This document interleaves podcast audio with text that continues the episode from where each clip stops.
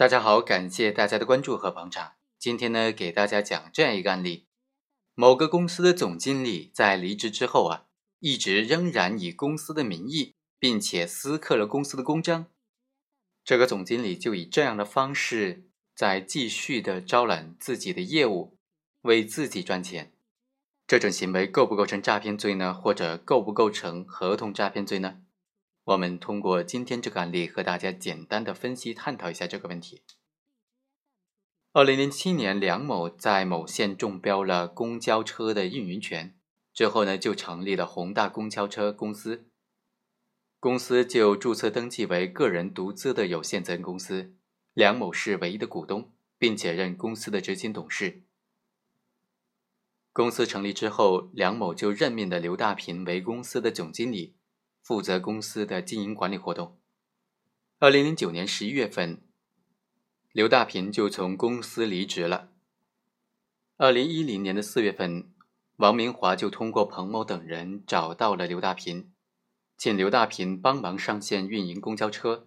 刘大平同意了，说：“那我们几个人一起来运营这个公交车公司吧，反正我这个公司就一直都是从事这个公交车运营的，有比较强的经验。”还有比较强大的关系网，这六个人就达成协议，共同出钱购买六辆公交车来运营十二里路到八里庙这段公交的客车的运营权。这个刘大平呢，他就全权的负责办理购车以及车辆的运营上线的有关事项。商谈期间呢，刘大平就向王某等人介绍说，自己就是本县公交车公司的总经理。并且出示了公司的有关材料以及任命书。二零一零年的五月一日，刘大平就带着他们去买了六部客车，并且由刘大平和客户签订这些订购合同。过了几天，这六部车就接回了本县。接车的时候呢，每辆车又增设了投币箱、监控设施等等。过了几个月。刘大平就用公交车公司的印章给这六部新车都加入到了这个公交车公司的户名之下。后来呢，刘大平又从其他的地方购买了这条公交车线路的运营权。该车在运营的过程当中呢，就被宏大公交车公司给发现了，因为他们在运营的时候呢，就以这个公交车公司的名义运营的。被发现之后，宏大公交车公司就要求刘大平等人马上停止运营，并且不能够再以宏大公交车公司的名义从事运营。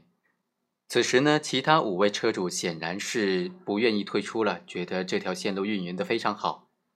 仍然要求刘大平继续的办理上线的运营手续。如果刘大平办理不了的话，就告他诈骗罪。最终呢，刘大平确实办不了了。这五个人就共同举报刘大平犯诈骗罪，案件最终到了法院阶段。那么本案当中，刘大平的行为该怎么定性，构不构成犯罪呢？法院认为，首先根据审理查明的事实，刘大平并没有完全的虚假承诺，而是实施了购买车辆、入户、协调上线等等一系列履行约定合同的这种行为。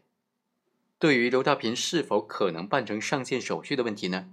由于他的身份特殊，宏大公交车公司的设立以及已有的公交车的上线运营都是由刘大平来负责操办的，所以不能够推定刘大平在签订合同的时候就明知道他不可能办成入户以及上线的手续。第二，商业往来过程当中存在的利润或者差价是属于合理的现象，现有的证据还不能够证明刘大平对差价部分。有没有非法占有的目的？有没有对差价部分非法占为己有？第三，即使刘大平前期呢具有虚构事实、隐瞒真相的行为，但是在双方履行合同的过程当中，刘大平提供了具有真实价值的财产作为担保，或者也做出了购买车辆的这种承诺。刘大平呢确实曾经做出承诺说，现在公交车线路确实运营不了了。那么，如果你们要退出的话，我可以回购车辆，你们花多少钱，我都给你们退回去。结合这个事实啊，应当认定刘大平在处理合同风险的问题之上，给予了被害人相应的保障，不能够因为被害人基于上线运营的想法不愿意退出，那么就认定刘大平构成诈骗罪。第四，由于刘大平承担车辆上线以及支付相关开支的义务啊，对于已经或者将要开车的部分，刘大平主观上显然是不具备非法占为己有的目的的，在没有最终结算的情况之下。认定刘大平对现有的使用投入的金额认为是构成诈骗罪的数额，显然是于法无据的。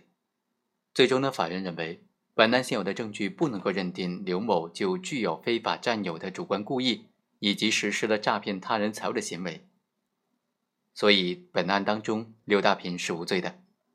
好，以上就是本期的全部内容，我们下期再会。